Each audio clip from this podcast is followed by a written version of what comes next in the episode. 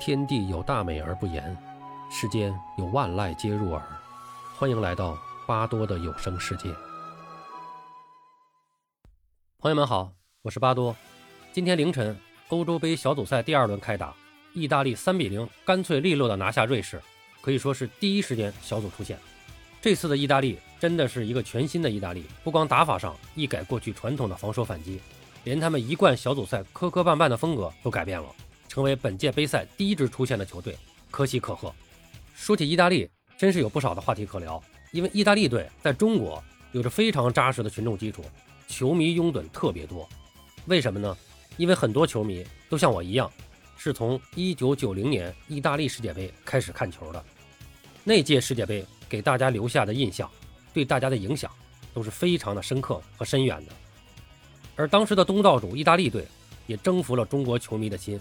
当时队中的巴乔、斯基拉奇、维亚利、多纳多尼、马尔蒂尼、巴雷西、贝尔戈米、增加等等一众球星，相信到现在很多球迷还是如数家珍。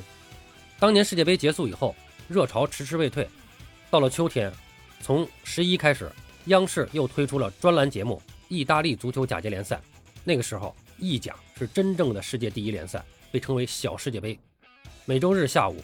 无数的球迷在电视机前，与张璐、张惠德等老师一起陶醉其中，无法自拔。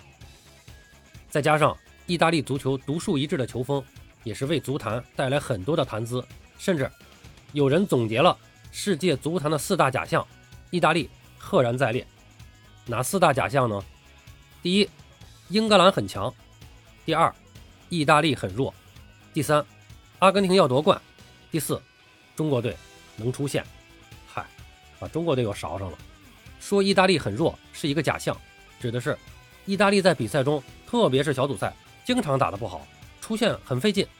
但是，一出小组赛，通常是越打越好，走得很远。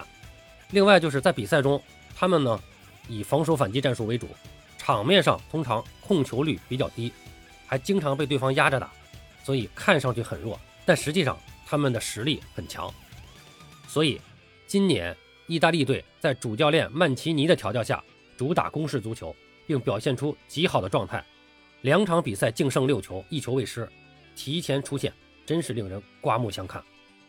不过，还是要提醒一下意大利，不要发力过早，因为赛会制比赛状态还是要慢慢出的。另外，在凌晨接下来的比赛中，威尔士队拿下土耳其，可以说一只脚已经迈进十六强。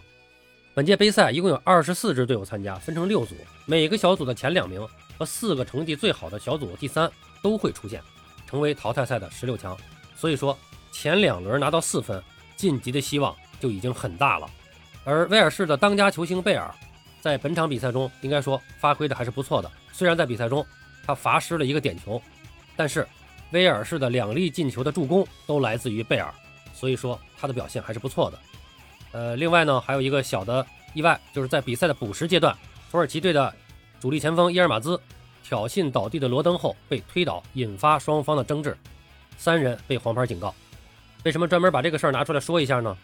因为伊尔马兹啊，我们中国球迷，特别是北京国安的球迷，对他是比较熟悉的啊。他曾经在中超北京国安队有过短暂效力，应该说也是表现不错，展现了。这个世界一流前锋的这个水平，呃，这里边呢有两个没想到。第一个没想到就是过了这么多年，伊尔马兹应该已经是大概三十六岁了，仍然保持着一流前锋的这种竞技状态、竞技水平。刚刚结束的法甲联赛中，伊尔马兹作为主力前锋带领着他的球队获得了法甲联赛的冠军。第二个没想到就是我们口中的大王，三十六岁了。脾气还是这么火爆。另外，这场比赛的赛后，听说了一个消息，据传贝尔将和皇马提前解约并退役，转投职业高尔夫球赛场。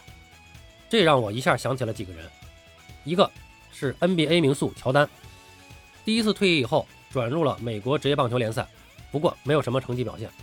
第二个是短跑巨星博尔特，退役后转投澳大利亚足球超级联赛，然后也是黯然离开，可见。职业运动员再有天赋，转换赛道也是很难成功的。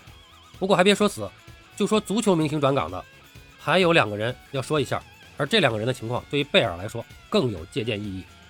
一个是前曼联球星夏普，退役后转战高尔夫赛场，参加了一些大赛，也取得了很不错的成绩。